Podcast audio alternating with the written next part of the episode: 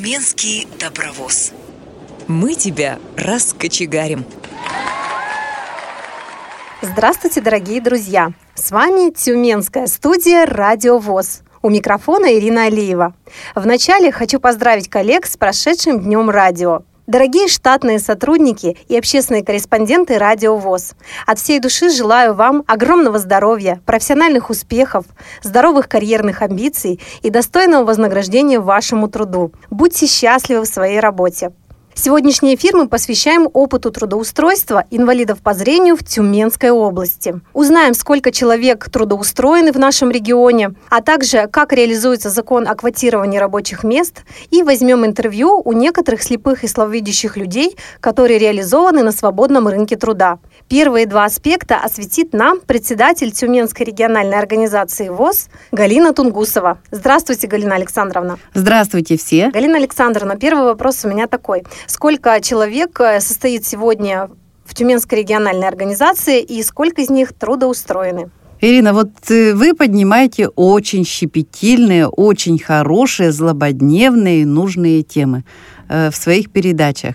Трудоустройство очень важная проблема. У нас есть определенный опыт, и мы можем им делиться и рассказывать, и точно так же учимся у других регионов. Что касается количества людей и трудоустроенных, у нас в Тюменской области 2600 40 вот так вот э, человек, и из них 10% трудоустроено во всех э, различных структурах. Это и коммерческие структуры, это и муниципальные, это и сельхоз работы, есть сезонные работы, э, это и индивидуальное предпринимательство. И, конечно же, в системе ВОЗ, в нашей системе ВОЗ работают в местных организациях, на предприятии, и в последнее время мы трудоустраиваем по квоте в счет аренды. Вот как раз о квотировании рабочих мест хотела спросить у вас подробней.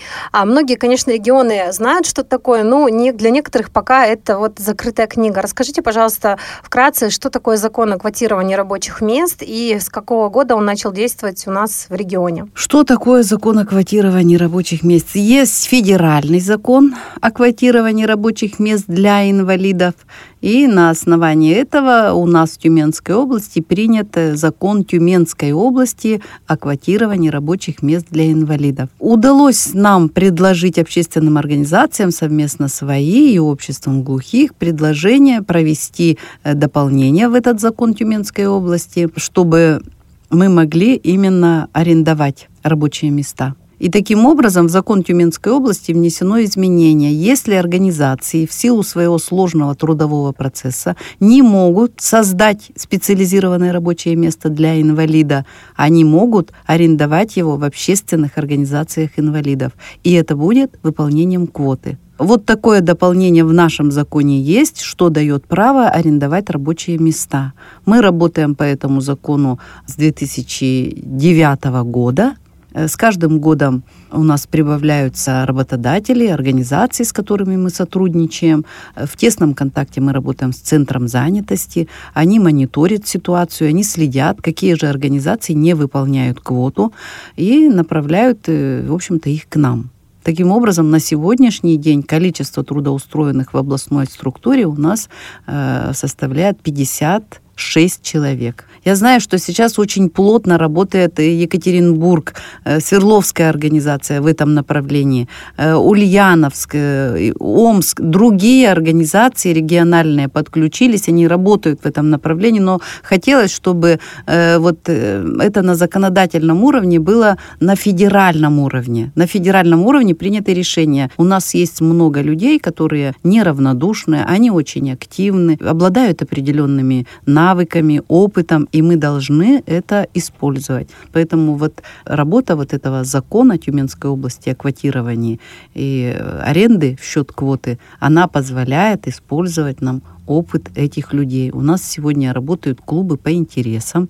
Мы принимаем руководителей этих клубов. Это и бисероплетение, это и вязание, это и театральная студия, это и м, кружок брейлистов и самые разные направления. И в этом году мы вот, так как у нас количество э, увеличилось, мы стали брать людей из числа наших инвалидов, это вторая, третья группа, у которых есть хороший остаток и которые прекрасно ориентируются в той или иной местности, мы их берем в службу сопровождения. То есть они уже оказывают непосредственно помощь нашим тотальникам. То есть э, люди с первой группой делают заявочки в местные организации на помощь то есть их нужно проводить либо в поликлинику, либо в магазин, или еще куда-то по каким-то делам, э, в МФЦ, в соцзащиту. То есть они заранее делают звоночек и э, заказывают э, специалиста, который у нас работает по квоте. Мы недавно были на Всероссийской образовательной конференции ВОЗ Геленджик-2018.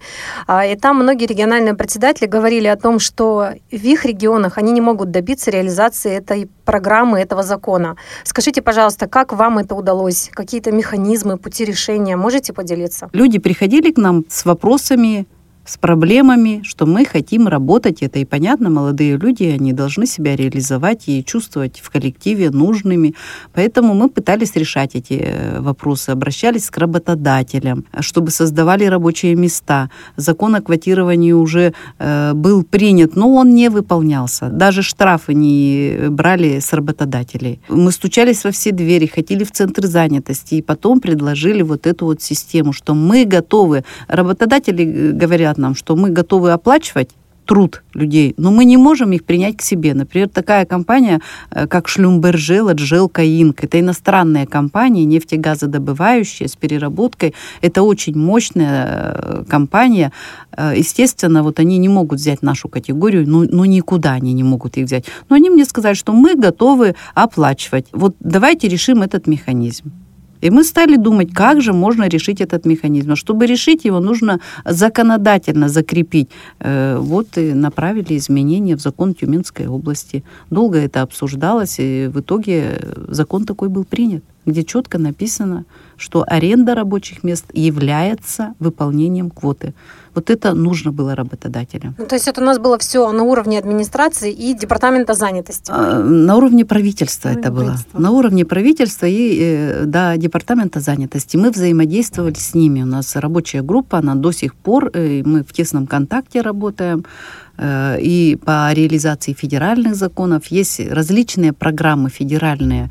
Это и создание рабочих мест специализированных, есть сохранение, есть трудные ситуации. Поэтому мы и в этих программах участвуем, и наше предприятие участвует. Сколько составляет размер заработной платы у людей, работающих по квоте? Раньше мы работали по прожиточному минимуму. Это неудобно и работодателям, и неудобно нам, потому что прожиточный минимум, он принимается ежеквартально губернатором Тюменской области. Он незначительно меняется там или вперед, или назад, но это все равно изменение. И нам приходится делать перерасчет и работодателям, и нам приходится делать перерасчет. Это дополнительный объем работы. Поэтому мы сейчас будем делать помрот все свои расчеты помрот. Но конкретно все получают по-разному, потому что мы исходим из того, насколько человек занят. Человек может выполнять 2-3 часа, приходить на работу, кто-то может отдаленно работать. У нас же есть еще и операторы ПК.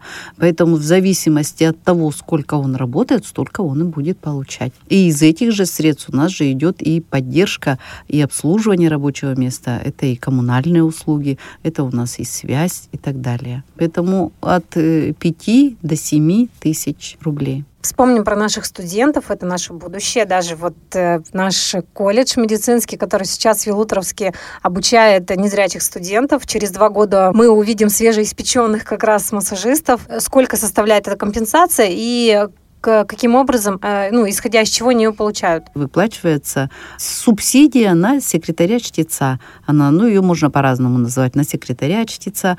Э, в этом году она у нас идет как акция «Помоги студенту сдать сессию». Раньше мы ее выплачивали два раза в год за каждую сессию по 2000 рублей. Э, сейчас мы это делаем один раз в год. Немножечко изменились подача документов, перечень регламент изменился у нас, чтобы было немножко проще. Теперь мы собираем один раз в год документы, они приносят, что они являются студентом того или иного учебного заведения, факультет, курс и так далее. Вот достаточно нам этой справочки. Э, при наличии этой справки и ходатайства от местной организации они получают 4 тысячи рублей. Это хорошая поддержка, пусть даже на канцелярию. Это тоже хорошо. И в то же время мы не теряем с ними связь. Они это понимают, эту поддержку. Вот совсем недавно ведь у нас было мероприятие в Елуторовской школе, интеллектуальное мероприятие. Посмотрите, какое было интересное мероприятие. Прям преемственность поколений. Да. У нас и школа была, у нас была группа студентов, и была работающая молодежь. Вот это взаимоотношение, когда люди с друг другом общаются, ну это, конечно, дорогого стоит. А средства, из которых мы поддерживаем наших студентов, они включены в программу. Мы много лет заключаем с Департаментом социального развития программу реабилитации, реабилитационных мероприятий Тюменской областной организации на год.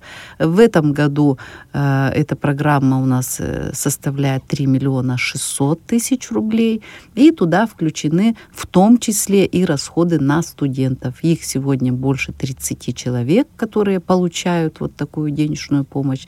В эту программу входят различные профессиональные э, мероприятия и реабилитация. Это в БИСК мы отправляем точно из этих же средств. Посещаем различные научные практические конференции по обмену опытом. Ну вот, и всероссийские мероприятия точно так же. Галина Александровна, спасибо вам за полные ответы. Всего доброго, до свидания. До свидания, спасибо всем. Ко мне в студии присоединилась учитель-логопед Анна Кислякова. Здравствуй, Анна. Здравствуй, Ирина. Ты яркий представитель именно тех людей, кто в свое время начинал нашу пресловутую инклюзию. Я прошу прощения за этот сленг, если кому-то он режет уши, но вот пока у меня такое мнение сложилось об этом образовании. То есть ты училась на дому, немножко расскажи про этот опыт. Я училась изначально с самого первого класса, училась дома, потому что и мама, и папа учились в интернате, так как они тоже слабовидящие.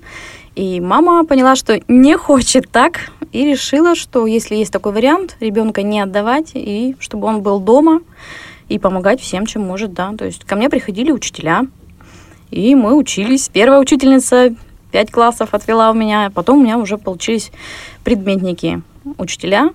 Дальше мы то есть я взрослела, взрослела, девятый класс, когда стала вот это, появилась ЕГЭ пробная и так далее. То есть тоже у нас сменялись мои учителя, и был опыт, что учительница одна захотела, чтобы я приходила к ней в школу. То есть был такой опыт, что я приходила на некоторые занятия, что вот эти стены были прям школьные. И пару раз я даже контрольную писала с можно сказать, с одноклассниками. то есть вот прям так. Насколько я знаю, не было каких-то предметов. То есть, по-моему, биологии, да, поправь меня, что У еще? меня не было географии, обществознания, иностранного языка не было. То есть прям самое большое упущение, конечно. Но эта школа сказала, что у вас переводчиком все равно не будет, поэтому как бы и не надо. Когда ты начала задумываться о своей будущей профессии или вообще что-то, может, перебирала в голове или сразу выбрала это направление? Нет, мне хотелось всегда быть поваром, почему-то я себе видела в этом.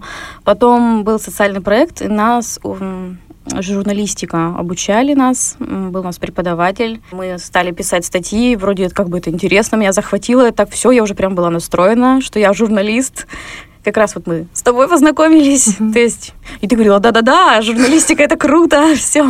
И то есть я была прям настроена, уже печаталась в газетах, то есть у меня были статьи готовые, все, а потом в одиннадцатом классе просто мама листала журнал, говорит, смотри, какая хорошая профессия, логопед, и с детками.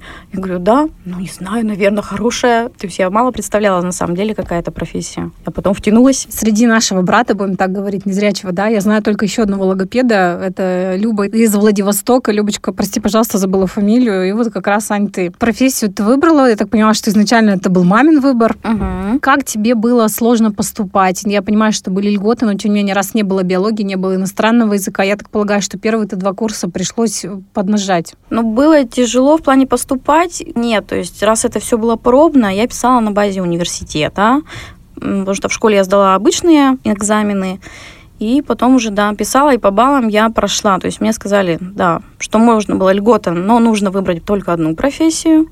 Я выбрала, да, то есть мы потом ходили, баллы проверяли, все, я написала. не самая последняя в списке, уже хорошо, поэтому, да, прям тяжело. Но первые два курса, вот именно иностранный, дался очень тяжело. То есть это прям...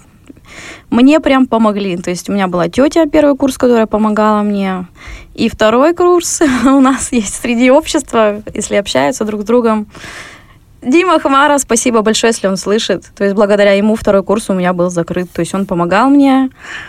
То есть это, да, неоценимый вклад. То есть я не знаю, к кому можно было бы еще обратиться, чтобы мне помог.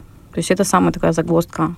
А остальные предметы уже там надо было учиться, учить, и все, все было в моих руках. При поступлении в университет э, специалистов вуза не смутило, что в аттестате у тебя не было биологии, или там все было проставлено? Нет, вот именно, что если не хватало, мы как раз сдавали, ЕГЭ писали вот математика, русский и биологию. То есть там уже зависит от того, как я ее напишу. Скажи, пожалуйста, какие основные сложности ты испытывала в ВУЗе? Ну вот и помимо, я понимаю, что первых двух курсов там с иностранными еще были именно с точки зрения незрячего человека.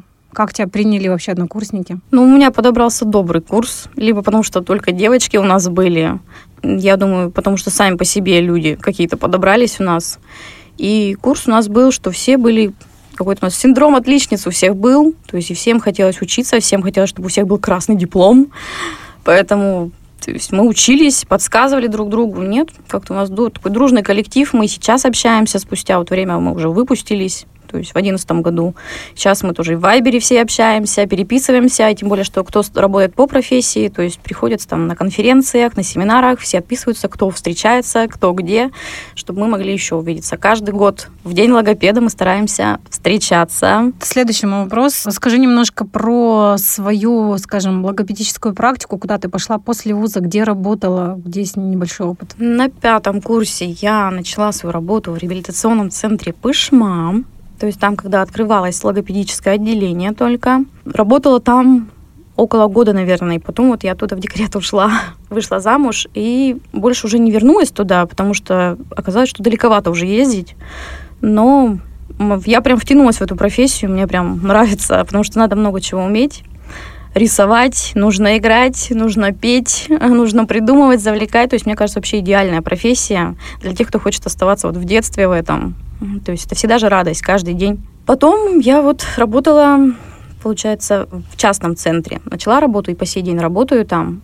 Это то есть прям место для творчества того, что я хотела. То есть можно придумывать для детей, идеи новые вносить, то есть инновации, допустим, в школе или в саду сложно внедрить какие-то новые идеи. То есть там все-таки госстандарты, какие-то программы, которым нужно соответствовать и действовать только вот по книгам. А здесь такая творческая работа. И параллельно еще работаю в Большом Тарскуле, детская здравница. То есть там тоже логопед, веду прием. К нам приезжают вот детки с севера и из Тюменской области много деток приезжают. Мне со стороны видится так, что профессия логопеда для нас, э, людей слабовидящих, или да, вот в данном случае для нас с тобой, да, это сложно, потому что вот я когда смотрю с ребенком упражнения своим делаю по логопедии, мне сложно смотреть, куда он язык ставит, mm-hmm. уводит, не уводит, как ты с этим справляешься, или тебе это все-таки на близком расстоянии, тебе это доступно? Мне это сейчас, не могу сказать, что прям сложно, потому что после того, как я вот родила, и узнала, что есть такие теперь технологии спустя 20 лет, потому что в детстве маме сказали, что ребенок безнадежен, вы несите свой крест. И вот когда я родила, я обследовала сына, и мне сказали, а почему вы не обследуетесь? Давайте вас обследуем тоже. И, то есть выяснилось, что можно тоже сделать. То есть раньше я ходила всегда в очень больших очках, сейчас. То есть я вижу тоже, что в очках, но без них. То есть мечта детства сбылась, то есть я мечтала, то есть чтобы быть без очков, потому что когда я росла, мало было деток, которые в очках бы ходили или что-то у них особенное было. То есть я думала, что я вообще одна такая, и больше никого нету таких детей. Сейчас уже мне проще все равно, не знаю, и опыт сказывается, и где-то сам себе помогаешь. Почему? Желаешь там света побольше, настраиваешь. Вот, поэтому... Ну, то есть тебе все-таки вот эти манипуляции языка видно, да? Ну да, это да. Это большое счастье, есть, конечно. Ну да, большой плюс. А не знаешь, что ты очень творческий человек, постоянно в поиске каких-то новых методик, вот как ты уже сказала. Ну вот Э, перед эфиром мы с тобой поговорили о том, что ты работаешь с ребятами с кохлеарный имплантант, да, у которых... Да, имплант, это, да. это особенно тяжелая категория, я тоже с ними работала. Расскажи нам немножко про этот опыт, как ты приспосабливаешься к этим детям, что тебе крайне сложно с ними? У нас есть такой опыт, к нам приезжают специалисты из других городов. Допустим, есть такой опыт, нам приезжает Алиса Станиславовна Жукова. Она работала и в Лорнии Санкт-Петербурга. И то есть у нее есть практика, она выездные реабилитации проводит. То есть ее приглашают в определенные города, родители, которые у них нет возможности поехать туда. И она приезжает и проводит такой интенсив логопедический. Смотря на нее, мы приняли ее опыт и поэтому применяем в своей работе. И такие детки у нас в Тюмени, оказывается, их тоже много. Логопедов, которые бы прям имели опыт работы, тоже мало. И поэтому много стали обращаться к нам. И у меня потихоньку начали вот появляться такие детки, там и маленькие, и взрослые. Естественно, приходится придумывать какой-то конкретной инструкции к ним. Как научить, не всегда можно найти. Допустим, есть разные, допустим, ребята, ко мне вот пришли два ребенка, одному 6, другому 8, но я вижу, что они схожи чем-то, и как-то научить, допустим, у нас была задача научить их читать. Стандартные методики не приспособлены, и я не нашла той, по которой я смогла бы это выполнить. Поэтому пришлось придумать свою и сделать, да. Поэтому я вижу большие успехи. То есть родители видят, что получается у нас с ними читать. Получается с помощью моих заданий, с помощью того, что я придумала. То есть очень здорово. Самому думаешь, вот как здорово уже умеет читать. То есть то, что мы хотели, мы получили. То есть медленно, трудно, тяжело, но получается. Я прям ух, у меня прям больше это радость подталкивает делать что-то еще. Ты разрабатываешь, насколько я поняла, свои собственные методики, которые применяешь в работе. Думал ли ты про какое-то написание своей книги или методички, чтобы оформить это все в грамотной форме? Очень хочется, это прям мечта-мечта моя. То есть не одна книга, две, да. То есть я прям готова к этому. Но опять же для этого нужно время, и прям задаться конкретно только этой целью. Я зрею и иду к этому. Аня, что бы ты могла пожелать именно тем людям, девушкам, молодым людям, которые, может быть, задумались об этой профессии? Что бы ты им пожелала именно как человек с проблемами зрения? Пожелать? Но ну, тут нужно желать. Если вы склонны к работе с детьми, в принципе, вам нравится все это, пробовать, почему нет? Надо пробовать. Если твое зрение позволяет хотя бы групповую работу, почему нет? То есть есть другая вариация ведь. Ну, как логаритмика, да? Например? Да, логаритмика вполне. Можно ее освоить, можно. То есть это тоже большая помощь. Ань, мы желаем тебе успехов в работе, чтобы у тебя хватало терпения, чтобы хватало сил на семью, Спасибо. на работу. Спасибо. Всего тебе самого доброго. Приходи к нам снова. Спасибо. Очень мне понравилось. Обязательно приду, только зовите. До свидания. До свидания. Сделаем паузу, послушаем песню казачьего хора, в котором работает аккомпаниатором и солистом инвалид по зрению Петр Фрезе.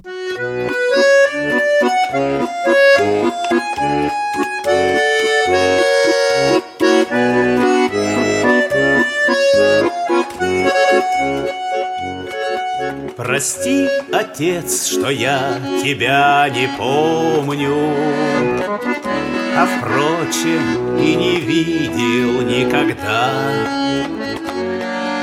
А только звуки старенькой гармонии душе чего-то будет иногда.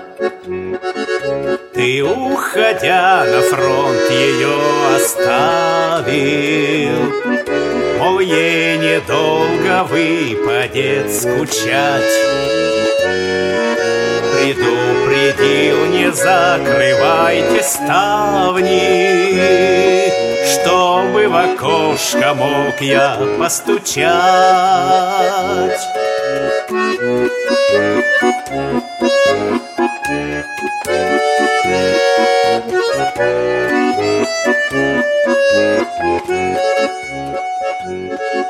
Давным-давно избу на слом списали.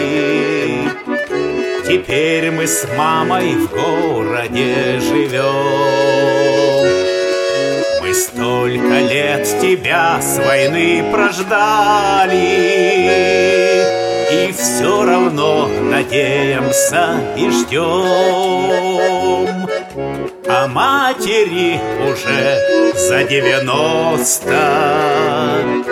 Тебе, наверное, было бы под сто. Жилось и прежде нам не очень просто. Да и теперь хлебаем не густо Спасает деревенская картошка Свиное сало балует родня Да старая отцовская гармошка, Что радует и маму, и меня. Да старая отцовская гармошка, Что радует и маму, и меня. Встречаем в нашей студии профессионального массажиста, участника конкурса Обилимпикс, занявшего первое место в Тюменском чемпионате. Это Станислав Шабалин. Несколько слов бы сначала хотелось сказать о незрячих массажистах, которые также живут в Тюмени. Это Евгений Хмара, супруги Яновы, Алексей Кадышев, ну и многие другие. Мы знаем, что инвалиды по зрению себя хорошо реализовывают в этой профессии, и Стас — это яркий представитель как раз данного направления, поэтому мы пригласили его в студию. Здравствуй, Стас. Здравствуйте. Стас, ты закончил э, школу-интернат для слепых и слабовидящих детей города Илуторовска, а затем э, уехал в Кисловодск продолжать свое обучение. Расскажи, пожалуйста, немножко об этом. Может, какие-то яркие впечатления у тебя есть? Да, все верно. В 2008 году я поехал поступать. Меня сначала офтальмолог не давал мне добро, но я все-таки настоял на этом. В общем, поступил, сдал экзамены, поступил я на бюджет. В принципе, там все очень доступно, преподаватели очень внимательны, с многолетним опытом. Вот. Если что-то где-то непонятно, то есть каждому подходят, показывают, рассказывают. Э, Группа делится на две подгруппы, то есть чтобы было легче работать и обучаться. Мы записывали лекции на диктофон. В конце пары выделялось там 10-15 минут, и нам лекции начитывались. Э, Экзамены мы точно так же сдавали устно и практически. Практика была у нас уже со второго курса. Я нашел себе подработку. То есть я там на поставочке еще в санатории подрабатывал. Пусть э, небольшая была сумма, но хотя бы можно было жилье оплачивать, съемное жилье. Насколько эта профессия именно для тебя осознанна? Или ты пошел учиться, потому что, ну, большинство незрячих учатся, я пойду? Или все-таки ты прям хотел реализоваться в этой профессии? Совершенно правильно, да. Я хотел э, реализоваться, то есть мне еще с детства, еще со школы, как бы вот родители объяснили, профессия хорошая, как говорится, тепло, светло, чистая, опрятная, то есть такая бл- благородная, как говорится, профессия, с одной стороны. Больше как особо вариантов на тот момент таких не было. У меня были все-таки там и музыкантом я хотел, и юридически хотел, но так как зрение все-таки не позволяло, я больше пришел к этому, к тому, что нужно поступить на медицинский массаж. И я нисколько не жалею об этом. Стас, скажи, пожалуйста, как сложилась твоя судьба после медицинского колледжа? Куда ты пошел учиться? Уехал, я так понимаю, домой, да, сначала на север? Так получилось, а бегущая строка. Требуется массажист, э, сибирское здоровье. Это у нас центр там, Газпром обслуживали. Хороший центр такой. И думаю, ну попробую. Так вот на три года меня затянуло. Ну, все-таки раз и в Тюмени учился, вот и Утровске, в Кисловодске, я к этому климату не смог привыкнуть. Я решил вернуться обратно в Тюмень. И тоже мне нисколько не жалею, мне очень нравится здесь все. Есть жилье, поэтому все устраивает, и работа хорошая. Сейчас э, где ты работаешь? Нравится ли тебе то место, где реализовываешь себя в профессии? Да, абсолютно нравится. Мне нравится коллектив очень хороший, нравится место расположения транспортное в центре города. Мне очень удобно. И график работы, соответственно, меня устраивает. Ну, конечно, финансово, естественно, всегда хочется больше. Что было сложно изначально в тебе в профессии? Были ли эти вообще сложности? Я сначала работал только со взрослыми, и очень был загруженный график. Это вот в ноябрьске. Работал много, бывало без выходных, и это очень сильно мне ударило по глазам. То есть нагрузка была большая. Я не отказывался ни от каких предложений. То есть э, на дом ездил, у себя принимал до 9 вечера. То есть, ну, зря я это, конечно, делал. Потом я стал переучиваться по педиатрии еще. С детками стал работать. И теперь я это все сочетаю, и дети, и взрослые, и абсолютно нормально. А в центре у тебя кто преимущественно? Дети, взрослые? А там когда как? У нас потоками бывает. Иногда больше взрослых, иногда больше детей. В основном дети. С кем тебе нравится больше работать? Мне нравится с детьми работать. Ну, просто я знаю, что некоторые массажисты отказываются от детей. Они говорят, что нужно договариваться, а их нужно как-то завлекать. У тебя с этим нет проблем? Вообще, вот, кстати, да, вот было, может быть, ребенка 3-4, когда не получилось договориться, потому что, ну, там, соответственно, были какие-то проблемы в плане врачей, медицины, то есть либо операция была у ребенка, и то есть он уже как бы... Ну, какие-то глубокие нарушения, да, у ребенка? Ну, либо глубокие, хотя я тоже работал с тяжелыми детьми, и это причем довольно получилось выполнить свою работу. Нет, тут в другом. допустим, вот сделали ребенку в три годика, допустим, операцию, и он после этого боится просто врачей. То есть здесь уже э, идет на подсознательном вот этом уровне, что ребенка сложно настроить. Он же не знает, что ты будешь с ним делать. Может, ты ему сейчас уколы будешь ставить, как бы, вот, да? То есть белый халат, все. Но выход я тоже с этого нахожу, с этой ситуации. То есть это переодеваемся, белая, там, разноцветная, допустим, футболка, игрушки. То есть я вот разрешаю во время сеанса. Родители там, допустим, книги читают, либо, допустим, планшет дают, мультики включают. Что... Главное, чтобы ребенок лежал, либо сидел. Все, я свою работу уже выполнил. Видишь, как ты хорошо практикуешься на своих пациентах, детях, значит, потом будешь отцом хорошим. Ну, дай бог. Но я еще поощряю, еще в конце вот маленьким деткам витаминку потом дают. Как мотивация. Да. Я так поняла, что ты профилировался по педиатрии, да, то есть повышал свой профессиональный угу. навык. Есть какие-то планы еще на будущее? Может, что-то еще сейчас как-то хочешь каким-то направлением владеть? Вообще, конечно, бы хотелось. А вот есть еще направление остеопатия, оно неплохое. Это как содружественное такое с массажем. Это как э, остеопатия не может без массажа, и массаж, остеопатия это хорошо очень дополняет. Очень хороший эффект получается, двойной двойной эффект. Вот я сейчас еще недавно тоже проучаствовал 27 апреля в Западно-Сибирском центре массажных технологий «Красота и здоровье». Там занял тоже второе место у нас. Номинация была «Добрые руки». Подарили сертификат на обучение. Литвиченко приезжал с Новосибирска. Было обучение. Я там тоже прошел. Там был семинар непрямого массажа. Тоже очень мне понравилось. Хорошая такая техника. И причем она эффективная. Буквально там за несколько сеансов, процедур уже виден результат. Друг на друге вот это все, когда учились, пробовали, и действительно это все видно много, на самом деле, вот что в интернете, что среди вот моих знакомых очень много споров по этому поводу. Кто-то относится к этому, говорит, да-да-да, помогает. Кто-то очень скептически. Вот я как раз отношусь ко второй категории. То есть, ну, возможно, в этом что-то есть, но я, как стороны, когда вижу работу остеопата, я вообще не очень понимаю, что он делает. То есть он просто водит пальцами туда-сюда, да, на мой взгляд. Мне кажется, что он вообще не делает свою работу. А на самом деле работа остеопатов, она достаточно высокооплачиваемая, ну, с точки да. зрения пациента, да, то есть угу. это дорого, мне угу. кажется, да, там с половиной тысячи, вот так, да, в Тюмени прием. И три 500 вот Да, да. Нас... Ну, ну, то есть это эффективно все-таки, да? Это эффективно, да. Вот он, я работал с ребеночком, тяжелый ребеночек у нас был, то есть с самого рождения. Ну, я не буду говорить, кто и что и как. Дело в том, что если бы они тогда не обратились ну, после родовой травмы, а, с двух месяцев, по-моему, и мы вот вместе работали. То есть эффект просто хороший. Ну, это я вот действительно говорю, так как я это видел все на глазах. Если бы, вот, да, так, я бы не видел, не знал, я бы не мог так сказать. Вот я наблюдаю сейчас тоже за своими пациентами, потому что я все время стараюсь на месте не стоять, то есть э, развиваться дальше. Также и книжки читаю, и вот шиатсу сейчас осваиваю. Чтобы видеть вот результат, мне хочется больше, лучше. То есть вот не в том плане, я пришел, там, да, отработал, да, за деньги получил, ушел. Нет, не так. А вот что касается остеопатии, здесь, во-первых, услуги дорогие, и работа не такая тяжелая, как э, массажиста. То есть вот в этом вот я вижу плюсы. У меня мама массажист, и я знаю, что вот лет с 30 она всегда мучилась с болью в руках, с болью в спине, поскольку нагрузка большая. Ты уже начал испытывать такие сложности или все, здоровье в порядке у тебя? Конечно, есть. Вот у меня впервые года полтора назад резко очень так колено прихватило. Ну, а, поставили уже артроз, я снимок сделал, сходил. А все почему? Потому что статические нагрузки, стоишь на ногах, работаешь. Плечевой пояс постоянно получается в нагрузке.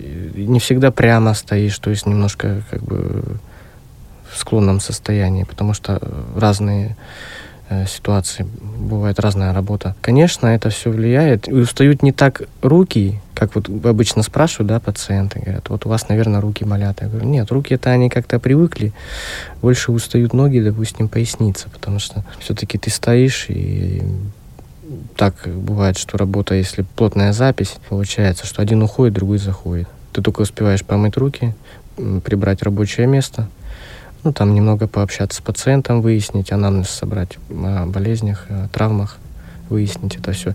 И поставить соответствующую технику, что наиболее будет лучше э, данному пациенту. Я стараюсь с каждым индивидуально работать, находить подход к каждому пациенту. Да, конечно, это все непросто, это тяжело, когда так ты выкладываешься, ты работаешь на совесть. Это нелегко. Сколько у тебя пациентов в день по норме должно быть? Это смотря по каким нормам, если вот, допустим, работать. Там по единицам, да, у вас считается? Но это если работать, да, скажем, в поликлиниках, там все по единицам идет. Если в городских больницах, вот э, там будет строго все по единицам. Ну, еще, наверное, в санаториях в неких. А так, в основном, если вот в частном центре работать, там есть время конкретное, да, допустим, 40 минут, либо 30 минут разная тоже. И, допустим, там цена. Детский столько, взрослый столько. Все. Дальше я уже сам решаю, что мне делать с этим пациентом, как мне с ним работать. У меня подруга тоже э, в нашей системе ВОЗ, Надежда Суворова, она очень плотно практикует именно как раз работу с детьми, массаж с детьми. Она всегда мне говорит, что Ирина, нужно все успевать делать до года, исправлять все дефекты, которые там родовые, там еще что-то. Потом уже как-то сложнее. Поэтому вот она тоже любит работать с детками, когда до года. Да, все правильно. Чем раньше, тем лучше, если это все выяснилось, да, допустим, вот родовые травмы очень часто, вот это причин всех в дальнейшем потом заболеваний идет. Вот, поэтому нужно это исправлять. Либо хотя бы, если приостановить да, допустим, вот у нас у меня был пациент маленький, у него было острое развитие ДЦП, до года не ставят диагноз, ставят позже, потому что еще рано. Да, да, да. Надо выяснить тогда, когда ребенок уже ходить начинает. Мы работали, они все тоже делали, выполняли. Нужно все на ранних стадиях. Я не очень поняла, ты сейчас помимо работы, да, есть какие-то подработки, то есть, ну, вот халтуры, как у вас принято, да, массажисту говорить. То есть ты берешь или ты пока немножко пасуешь в этом смысле? Да нет, я почему? У меня есть небольшая такая база своих пациентов. А, значит, я сейчас вот буквально сегодня еще выписал новую вакансию, вот позвонил, завтра будет собеседование, хочу совместить две работы. Ну, посмотреть как что, потому что если в дальнейшем предстоит, что покупка жилья, нужно говорится, много работать, зарабатывать. Как раз вот моя подруга Надежда Суворова, она мне говорила о том, что это очень тонкая грань объяснить пациентам, что им нужно, скажем, определенное количество процедур, ну, что конкретно нужно, да, массировать, какие зоны, что иногда люди не понимают. То есть они думают, что хотят заработать деньги, а на самом деле ты действительно с добром какую-то консультацию даешь. А как ты вот эти тонкие моменты чувствуешь, или пока у тебя не получается, или получается, ну как? Да, бывает такая сложность, бывает. У нас, вот где я сейчас работаю, у нас а, много приезжих, приезжих с севера. И то есть здесь у нас ограниченное время, да, приехали люди там на недельку, на пять дней. Кто-то специально даже приезжает вот так вот, ну, восстанавливается у друзей, у родственников. Но я, вот приходит пациент, в принципе, видно сразу человека, то есть вообще с какими намерениями он пришел. Вот я раньше, когда еще в Ноябрьске работал, сейчас здесь по-другому, здесь люди идут целенаправленно уже, здесь проще с этим. А там было так, что вот э, платила организация по ДМС, ну, человек бесплатно ходит, что ему хочу, хожу, хочу, не хожу, то есть как бы бесплатно, правильно? И там было так, что он вот мне вот назначили, я просто хожу, потому что надо. Вот с такими сложно работать. У меня было несколько таких человек, и, э, и вот руки сами не идут. Вот не, вот, ну, не идет работа. Пришла девушка, у вас есть ли образование или нет. Ну, в общем, такие наводящие вопросы. Это, в принципе, все правильно пациенты делают, что спрашивают. Я всегда им тоже говорю, вы никогда не стесняйтесь, вы спрашиваете, потому что это ваше здоровье, и вы должны знать, кто с вами работает. Потому что умельцев-то тоже хватает всяких. Я начинаю работать, я не могу. Стою я весь мокрый, и я вот как будто вот мешки таскаю. Нормальное среднее телосложением девушка. То есть, да, никаких таких вот анатомофизических особенностей там нет. Второй раз приходит. То есть неважно когда. Первая она придет, последняя придет. Я не могу. Я на третий раз спрашиваю, говорю, девушка, а что такое? Вы не обладаете какими-то способностями? Я говорю, я не могу. Она говорит, а ты знаешь, ты третий массажист, кто мне об этом говорит.